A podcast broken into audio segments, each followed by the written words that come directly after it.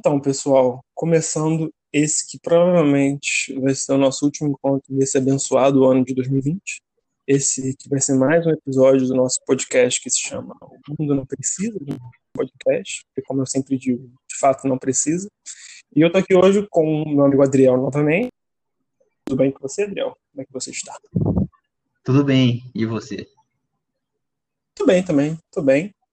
E hoje, como vai ser o encontro desse ano, pelo menos nosso último encontro no formato desse nosso podcast, queria propor uma temática um tanto diferente. É, na verdade, eu pensei nisso há um tempo atrás, né, então talvez algumas coisas se percam desde que eu tive essa ideia, mas eu acho que dá para a gente fazer uma conversa legal, porque ao invés de pensar num tema, eu queria trazer uma cena, primeiramente. Uma cena simples que eu vi da janela do meu quarto, uma cena que eu já vi várias vezes, mas da última vez que eu vi, ela me suscitou algumas reflexões, alguns pensamentos, e eu queria retomar essa cena, disparar alguns pensamentos, e ver o que você pensa a partir disso também. Podemos fazer assim? Vamos lá? Então, é, o tema e o nome desse episódio seria Os Pássaros, né? E eu te pássaros por quê? Foram os pássaros que eu vi pela janela que me fizeram pensar. Mas só para contextualizar, no meu apartamento antigo, só para você ter uma noção, isso foi até antes de eu fazer a mudança. É, a janela ficava na parte de trás da guarda da cama, então eu nunca via deitado. Enfim, por N motivos. Só de vez em quando, quando eu estou lendo de tarde, quando eu estava lendo, né, melhor dizendo, é, enfim, e eu começava a ficar com um pouco de sono, e eu estava lendo sentado na cama, às vezes eu meio que ia escorregando e acabava tirando um cochilo no meio das leituras, e sempre quando eu fazia isso, eu acabava colocando o travesseiro no lado contrário. E era sempre uma situação engraçada, porque tanto era um sono fora de contexto, porque, enfim, era um sono no meio-dia, no meio de uma atividade, que eu estava lendo alguma coisa no final de semana, ele ficava no lado inverso da cama, então sempre, quando eu estava já meio quase adormecido, já sonado, e antes de propriamente cochilar, eu sempre tinha uma visão diferente da minha cama, que era a visão da minha janela. E a minha janela dava para um, um morrinho, assim, e eu lembro dessa última vez, eu estava simplesmente deitado, olhando e observando os pássaros que estavam sendo possíveis de ter vistos entre o contorno do morro e a parte do céu que estava descoberta. Estava um dia bonito, um sábado que estava sem nuvem.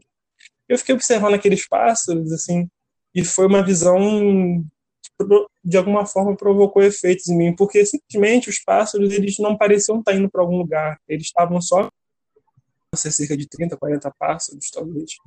Eles estavam fazendo uns voos circulares, que eram uns voos de mudança de altitude, sabe? Você vê que eles nem estavam batendo propriamente as asas, eles estavam meio que fazendo umas formas de espirais ar. E eu vi aquilo, eu achei aquilo tão banal, uma coisa que eu tinha visto várias vezes, mas naquele momento me pareceu interessante, porque me veio uma pergunta óbvia, até um pouco estranha, mas que naquele momento me fez muito sentido que seria. Por que aqueles pássaros estavam voando? Sério, por quê? Assim, se me vem na... E depois eu vou chegar no interessante dessa ignorância, né? Que parece uma pergunta burra, né? Pô, os pássaros voam, isso é óbvio, né? Toda evolução e todo o organismo deles é feito para isso. Mas se você fosse me perguntar, na minha ignorância, que não sou biólogo, não sou ornitólogo, não sou um estudioso de comportamento animal, para mim, o voo faria sentido se você fosse, enfim, fazer algum deslocamento, algum tipo de caça ou algum tipo de migração, né? Porque no ar não tem nada. Mas naquele momento não pareciam que os pássaros estavam migrando, que eles estavam se locomovendo ou que eles estavam caçando. Eles pareciam só estar voando. E foi uma situação muito louca, porque a coisa mais óbvia que um pássaro talvez traga pra gente é o fato dele voar. Mas naquele momento não parecia óbvio. Eu fiquei me perguntando por que, que os pássaros voam. E assim, é, acolhendo a minha ignorância e não me retendo muito nisso, eu fiquei um pouco apreciando aquela cena de uma coisa tão banal. Porque se o pássaro não estava usando o ar como mecanismo, ou como transporte, ou como meio para alguma coisa, se você parar para pensar a gente enquanto humano, enquanto ser humano, aquilo era muito interessante, porque o que, que o céu representa para gente? Até lembrando aqui, eu lembro que naquele momento me vieram três coisas que faziam que fosse tão interessante você ver aquele animal tão um lugar que representa tudo que é o oposto do que seria uma segurança e um ambiente propriamente adaptável para o animal humano, para qualquer animal terrestre. Porque você não tem chão, você não tem referência, você não tem sinalizações, você não tem rigorosamente nada. Só o ar que você não percebe. E quando a gente fala, sei lá, sem chão, essa expressão, sem chão, isso tem todo um peso significativo cultural, você fala que você fica sem chão, é quando você perdeu alguma coisa, quando você não tem alguma orientação, ou se você não sabe mais o que fazer, você se sente desamparado, abandonado, só, frágil.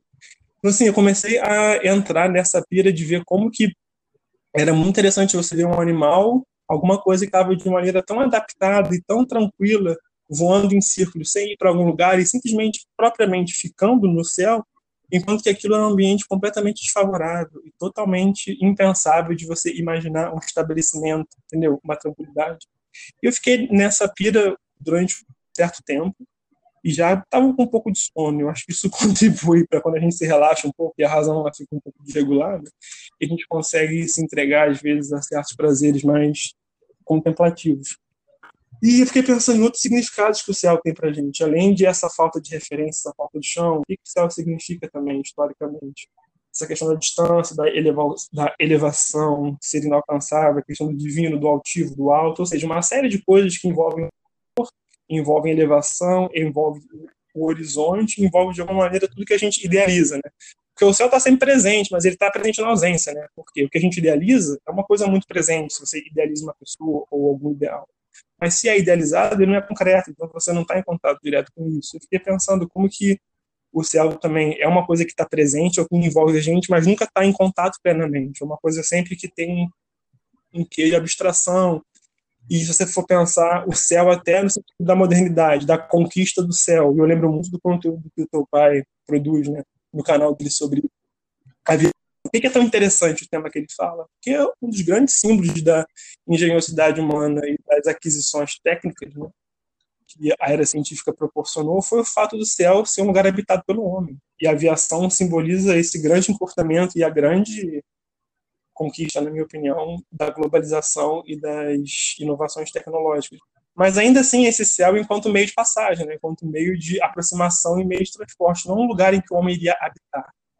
Entende? Até o balão seria uma coisa até mais próxima disso, mas enfim, eu fiquei de alguma maneira com a, com a cabeça rodeando por essas ideias e muito impactado por ver aqueles animais que estavam vivendo no céu. Eles não estavam passando, eles não estavam migrando, eles estavam habitando durante, sei lá, os 15, 20 eu fiquei observando eles voando em espiral, eles estavam habitando no céu.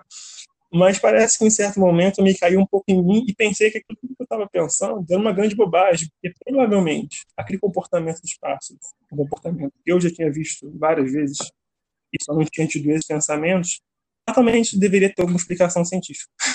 eu falei, fatalmente, alguma justificativa, fatalmente isso não é tão sem propósito como o meu olhar leigo e ignorante estava experimentando. E no momento que eu percebi isso, isso fez sentido, eu adormeci, mas antes de eu encerrar assim, meus pensamentos em isso, ter tido essa conclusão foi uma coisa tão desencantada, sabe? Porque é só isso, porque tá, o fato de eu não saber não significa que isso não possa ser explicado. E aí chegou o ponto que eu queria conversar, talvez com você, que essa situação me fez pensar. Porque eu gosto de chamar isso, de alguma maneira, como as sombras do científico que a gente vive, técnico, sem entrar nessa, nessa questão contemporânea de negação da ciência. Né? Ignorando a existência disso para falar do que eu estou propondo. Mas de que maneira a gente viver na pós-modernidade científico-tecnológica afeta a nossa relação com a, nossa relação com a natureza? E principalmente por meio desse comportamento científico de explicação de tudo que existe. E naquele momento eu tive esse contato estético forte, enfim, cheio de significado talvez, e que só, de alguma maneira, aconteceu pela minha ignorância e de não saber o que aquele tipo de comportamento, entende? Só que em determinado momento isso já perdeu completamente sentido porque eu achei que estava mais pautado na minha ignorância por não saber ainda qual seria aquela explicação, que propriamente aquele ser um comportamento incompreensível e misterioso dos pássaros que pudesse parecer para mim como um mero habitat do céu. E antes de eu continuar, queria perguntar para você se você acha muita viagem, o que você acha disso, o que, que te veio na cabeça enquanto escrevi essa Cara, eu vem, vem para mim três questionamentos. O primeiro, você estava viajando? Hum. Talvez não. O segundo, é... tem que ter um motivo para eles estarem voando, né? Porque Sim. sendo científico, racional e biologicamente falando, eu também não vou saber te dizer qual era o motivo que eles estavam voando, até porque eu não vi se eles realmente estavam voando em círculos ou não, mas é, biologicamente falando, hum. a coisa mais preciosa que existe no mundo é energia, né? E Exatamente. fazer algo extremamente expendioso de energia, que é voar, sem sentido nenhum, é uma idiotice e é contra-evolutivo, né? A gente vai evoluindo para ser cada vez mais eficiente no nosso consumo de energia. E voar sem sentido é um desperdício absurdo de energia que não faz sentido falando evolutivamente, falando em, em um sentido biológico. Então, não é pensando nisso e pensando que o, os pássaros não são dotados da capacidade de ter prazer, eles não estavam voando por prazer. Eles não estavam voando de sacanagem, eles não estavam voando porque queriam voar, né? Tinha algum motivo para eles voarem. Agora, dito isso, essa, essa resposta científica o que eu penso é o seguinte: isso, esse último ponto que você falou sobre a nossa capacidade de ver tudo de uma forma científica, de certa forma, tira um prazer da vida que é simplesmente apreciá-la. Eu, uhum. baseado na ciência, vou olhar para um pássaro voando e vou falar: caraca, ele não pode estar voando sem sentido, porque ele estaria gastando energia sem sentido. Mas se eu me abster da ciência e desse tipo de justificativa e olhar um pássaro voando sem me preocupar o porquê que esse pássaro está voando, aí eu posso apreciar o pássaro voando, né? Aí Exatamente. eu posso olhar e pensar, puta, cara, que legal o pássaro voando. Que legal seria a gente poder voar. Que legal seria a gente ter essa capacidade igual. Eu faço muito um contraste, você falou que o pássaro mora no ar, eu faço muito um contraste entre o ar, o, o ambiente aéreo e o mar, porque não necessariamente o pássaro vive no ar. Eu não acredito que existe um animal que exista, que viva sim, puramente sim. no ar, né? Eles acabam, sim. todo mundo ou vive na terra ou vive no mar. E o ar tem sempre essa questão de ser transitório, né? Você, pra, você não está no ar só por estar lá, você está lá transitoriamente para fazer alguma coisa, para chegar de um lugar a outro, para escapar de um predador, sei lá o que seja. Exatamente. E aí você mas eu acho, mas eu acho essa questão de você simplesmente olhar o, esse evento e poder apreciar ele, porque afinal de contas eu intitulo o nosso, o nosso podcast como um podcast de, filo, de filosofia de fim de festa, né? Que é aquela. Você está numa festa, já está todo mundo ligeiramente bêbado, ela tá no fim, tá todo mundo indo embora, e você começa a puxar uns papos filosóficos com seu amigo, né? Sem base nenhuma, sem leitura nenhuma, mas acontece isso, né? E é justamente essa questão da filosofia, que a filosofia não deixa de ser uma ciência, a ciência não deixa de ser uma filosofia, mas quanto mais a gente cai nessa questão da ciência, da gente ter que justificar alguma coisa, a gente perde a graça da, da, da vida, a graça uhum. da arte, que é simplesmente apreciar sem ter um porquê, né? Eu vi um vídeo recentemente em que o cara enunciava 18, 18 fatos inúteis que não vão servir para nada da sua vida, e no final ele fala: olha, é, não interessa o que você vai fazer com esses fatos inúteis. O que interessa é que eles são, né? Eles existem e eles são por serem, não necessariamente tem uma justificativa. E a arte uhum. é, é isso, é você é, é, o motivo da coisa ser é ela ser. acabou ali. E a gente, quanto mais se afunda na ciência, não que a gente não tenha que respeitar, que a gente tenha que é, acreditar na ciência, né? Mas a gente também tem que lembrar que a ciência não exclui a arte, né?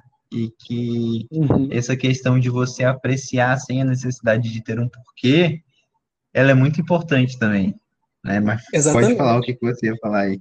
Não, é, era mais ou menos nessa direção mesmo que eu ia falar, exatamente isso. Porque quando você me fala que você desejaria, digamos assim, voluntariamente, não olhar para esses pássaros a partir do seu critério, se aquele comportamento teria um sentido evolutivo, como você falou da energia, a gente até falou um pouco sobre isso quando a gente falou sobre sonhos, né?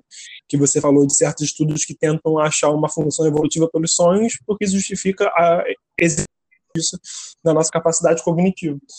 Mas justamente porque isso que você estava falando é por que, que você teria que fazer esse movimento voluntariamente inverso? Isso explica o porquê o problema não está na ciência em si, a ciência existir, mas sim a existência da ciência não é só um recurso técnico e de conhecimento que a gente tem, mas ele diz do nosso comportamento histórico que é disso que eu estava querendo pensar, entendeu? Que não é a ciência, mas você é ter um olhar cientificamente natural para o mundo, entende? Que é justamente isso quando acontece. Quando você está lá só observando os pássaros, como você falou, você poderia simplesmente fruir daquilo com uma imagem que é bonita e pode ter um significado pessoal para você. Mas se você já busca explicar, isso quer dizer que tem alguma coisa na gente, que é do mundo que a gente vive hoje pós-moderno, de reproduzir essa lógica científica na maneira como a gente se relaciona com as mais diversas coisas. Então, assim, é um pouco disso que eu estava querendo dizer, que é justamente isso que você falou agora, que é como que esse olhar explicativo, e eu acho que a gente pode se ater primeiro sobre o exemplo da natureza, que eu acho que é o mais rico para entender isso, como que isso é, digamos assim, um dos side effects do, de todas as coisas boas que a ciência traz também. E essa questão da explicação eu acho muito interessante, porque tem um autor alemão, enfim, que, tava, que discute esse tipo de coisa, que ele faz uma distinção bem legal entre ciências do espírito e as ciências humanas. Ele fala que é uma diferença de mérito, de mérito, eita, de método, no sentido de que se as ciências do espírito, né, a sociologia, a história, a gente pode até incluir a psicologia nisso aí, em certos contextos, a filosofia, vai buscar compreender aquilo que é objeto de estudo, enquanto que as ciências naturais elas vão buscar explicar. E a compreensão tem a ver com o sentido das coisas e a explicação diz respeito das causas e efeitos que fazem tal coisa funcionar de tal maneira. Então, assim, se a gente pega a ciência, quando eu estou falando, falando sobre ciência natural, no sentido da biologia ou do comportamento animal, quando você fala de explicar, e se explicação é desvendar causas e efeitos que explicam por que tal coisa acontece de tal maneira, você concorda que essa explicação ela sempre dá um passo para trás, ou você pode dizer para além, daquilo que se apresenta para a gente na experiência mais imediata? E é essa grande questão do olhar científico que eu estava querendo dizer. Porque quando você olha para esse espaço, eu falando de mim, e eu dou um passo atrás para aquela minha reflexão e para aquela admiração daqueles espaços que pareciam, né, ainda que não fosse de fato, mas que pareciam estar habitando aquele ar, e o ar como uma coisa mais distante e inalcançável para o ser humano, quando eu busco explicar, eu já não estou mais em contato com aquela cena, eu estou pensando na abstração das leis que regem aquele comportamento de acordo com as adaptações e a necessidade de você não gastar energia à toa, como você bem disse. E quando você fala sobre explicar, eu acho que é um dos dois pilares que diz de todo o destino histórico que a relação que a gente tem com a natureza se iniciou desde lá, do pensamento cartesiano e da revolução científica do século XVII século XVI.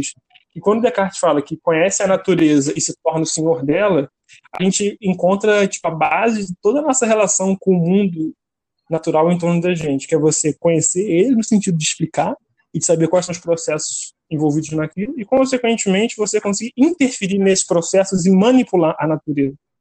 Então, assim, é, eu acho que o exemplo da natureza mais interessante, porque a partir do momento que esse passa a ser o olhar ocidental e hoje é o olhar do mundo em relação ao que está em torno da gente, que está em torno da natureza, toda uma série de significados que podem, de alguma maneira, estar presentes hoje em dia na nossa relação com o nosso ambiente, eles ficam totalmente ressecados por esse olhar que disseca a natureza enquanto objeto. Se você for pensar antes, tem todo um significado cultural, espiritual e estético que talvez tivesse isso. E que uns exemplos interessantes que a gente vê pré-científicas mitológicas. Não é? Se você vai pegar um mito que vai explicar o trovão como relacionado à vontade de Zeus e como isso diz da relação do mundo dos deuses com o mundo dos homens, ou seja, tem todo um reflexo de comportamentos e sentimentos humanos, tem todo um significado espiritual e tem toda uma questão cultural e um peso estético que a partir do momento que você entende que isso tem a ver com a diferença de carga entre a atmosfera e a superfície, você concorda que você descobre a verdade, mas o preço da perda da ignorância é um ressecamento daquele objeto, né? Que aquilo não é mais o trovão que você viu. Ele é o resultado de processos que você não observa, mas que você infere a partir das leis que de alguma hum. maneira orientam o pensamento científico. Então é um pouco disso que eu estava querendo falar, que foi um pouco disso que eu experimentei ali vendo os pássaros. E, e tem um outro autor legal, assim, que é o autor que eu falei alemão, foi o, o nome dele. E o Heidegger, que é um outro cara também mais ou menos da mesma tradição, que quando ele vai falar sobre o, horizonte da técnica, ele dá um exemplo muito legal do rio que é barragem ao invés de um lugar por onde a vida acontece. Se você for ver, sei lá, o surgimento das sociedades europeias ali em volta dos rios, o rio ele era um recurso, mas ele tinha um significado de uma integração muito maior da vida, né? Você tem, por exemplo, as cidades europeias elas vão surgir em torno dos rios, tem uma vida social em torno daquilo. Hoje em dia, o rio ele vai ser visto como grande parte como recurso. E o que ele dá o exemplo é de um rio que vai virar uma barragem. E diz também que esse exemplo da barragem é muito legal, porque você entende como o rio funciona e você já olha para ele como um recurso a ser aproveitado de alguma maneira. Até a própria questão da, da, do desenvolvimento sustentável e da, das áreas de conservação, isso de alguma maneira tem a ver com isso também, porque é um lugar que você tem que conservar, porque aquilo é um recurso importante para as próximas gerações e para a manutenção daquele meio ambiente, mas não porque aquilo tem que estar tá lá, porque tem que estar, tá, porque já estava antes, entendeu? Aquilo que você falou, do ser simplesmente por ser. Enfim, foi, foi um pouco dessa, dessa reflexão que me veio na cabeça em relação à explicação, manipulação e como isso, saindo da natureza, envolve toda a nossa experiência da realidade no mundo pós-moderno, entende? E eu queria te perguntar, primeiro, se você está de acordo com isso que eu falei, e se você consegue ver alguma consequência disso para gente, da gente se achar no mundo ainda que não sempre, como você bem falou, o exemplo que você deu, você pode dar um passo atrás e ter uma contemplação artística para uma coisa e não explicativo. Mas se a gente entende que tem um, um, fundo comum de explicação, manipulação e controle científico de conhecimento em relação ao mundo, o que, que você acha que tem de consequência para a nossa experiência enquanto ser humano? Se sentindo dentro desse mundo. Porque tem umas coisas bem interessantes que a gente pode refletir como consequências se a gente fosse botar nesses termos. O que, você acha? Cara, eu acho que nós, como seres humanos, com essa capacidade de ter a consciência do que acontece à nossa volta, e tendo o poder de tanto compreender o que acontece quanto explicar o que acontece, é, cria né, esse pensamento científico que acaba desmistificando a vida, a natureza. Talvez alguns podem dizer até que passa a tirar a graça né, da, da, da vida, como por exemplo, antigamente os gregos olhavam um trovão e achavam que era Zeus, agora você sabe que é só partículas de carga diferente gerando um raio, por exemplo. É, uhum. Esse existe, né, esse pensamento, esse tipo de pensamento mais científico que te ajuda dessas explicações e você falou o tempo todo disso, o tempo todo também um pouco do pensamento filosófico, mas existe uma coisa que eu acho que ela é muito mais relegada, que a gente ignora, ou que a gente acha que talvez seja de difícil compreensão, até porque talvez não seja para compreender, que é o que eu falei no início, que é justamente a apreciação. A Sim. gente, com essa capacidade que a gente tem de perceber o que acontece à nossa volta, a gente também tem a capacidade de apreciar, né? Que outro ser vivo que consegue apreciar as coisas, né? Você vê uma paisagem bonita e você só vê ela, não faz mais nada sobre ela, só vê. Você ir assistir um pôr do sol, é aquele pessoal bate palma no fim do pôr do sol, é, é uma apreciação e é uma coisa que, se você for falar biologicamente falando, não faz sentido nenhum porque você está gastando energia fazendo algo que não vai te trazer retorno biológico nenhum. Mas ela pode te trazer, mas ela, ela pode não te trazer retorno biológico, mas ela te traz uma coisa que muitas pessoas podem explicar, tem vários tipos de explicação, é, algumas que se excluem, outras que não, mas ela te traz uma coisa que é sua, é pessoalmente sua e não precisa fazer sentido para mais ninguém, que é felicidade. Né? Você aprecia alguma coisa, você fica feliz.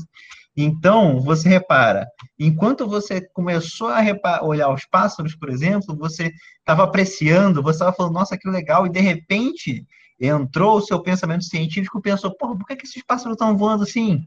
E aí, de repente, aquela, aquele momento de contemplação que gerava um pouco de felicidade, virou uma indagação, e que talvez possa até ter gerado uma angústia. E aí as coisas já viraram de ponta cabeça, entendeu? Não estou falando que a, a, a ciência seja o contraponto da apreciação, né? Que um necessariamente exclui o outro. Mas é que a gente, na nossa, na nossa fome constante por conhecimento, por tentar explicar tudo e dar um sentido para tudo, a gente acaba se proibindo de apreciar, né? E quanta coisa existe no mundo para ser apreciada e a gente acaba, né? Depois a gente pode falar um dia só sobre tempo, mas conforme cada vez mais o tempo que a gente tem fica mais precioso, a gente precisa fazer coisas produtivas com esse tempo, a gente não tem tempo para apreciar simplesmente, né? E apreciar passa a ser perda de tempo, né? E não pode perder tempo, né? E eu, eu acho que dessa sua visão de pássaros pela janela, a maior conclusão que eu tiro é essa. A gente aprecia pouco e talvez a gente precisasse apreciar mais, entendeu? Exatamente, porque o que você falou, acho que a chave disso também, uma outra sombra da nossa modernidade agora, para além da questão do olhar científico, é a questão da finalidade, né? Exatamente. E essa finalidade volta porque a gente conversou sobre o mundo do trabalho, né? E aí a gente vai cavando e chega sempre no capital. Isso é meio, parece caricato, né? Mas a questão é que tem uma certa conveniência em você não ter espaço para contemplar é a grande finalidade, cara, trabalho.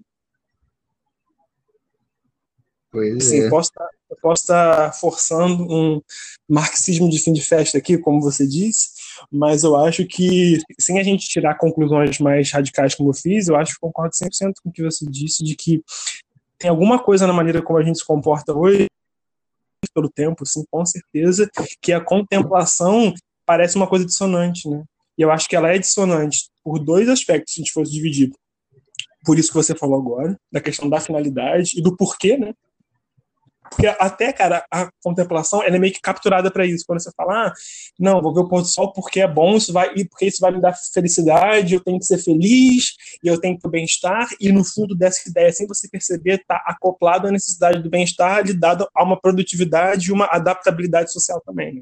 Então, assim, é muito difícil, porque mesmo a gente sem perceber, às vezes a apreciação e as coisas sem sentido, elas estão capturadas por outras formas de finalidade também. E o bem-estar, a saúde mental, eh, são coisas que foram, de alguma maneira, atualmente, no meu ponto de vista, sendo, de alguma maneira, capturadas por isso também, entende? E elas acabam virando finalidades que correspondem a formas alternativas de produtividade. Eu acho que o ponto é chegar na radicalidade que você falou, que é não olhar com nenhum tipo de finalidade, simplesmente olhar por olhar, pelo prazer, ou porque aquilo faz sentido. Eu acho muito legal você opor finalidade com sentido. Porque você pode falar que eu estou fazendo isso por quê? Porque faz sentido.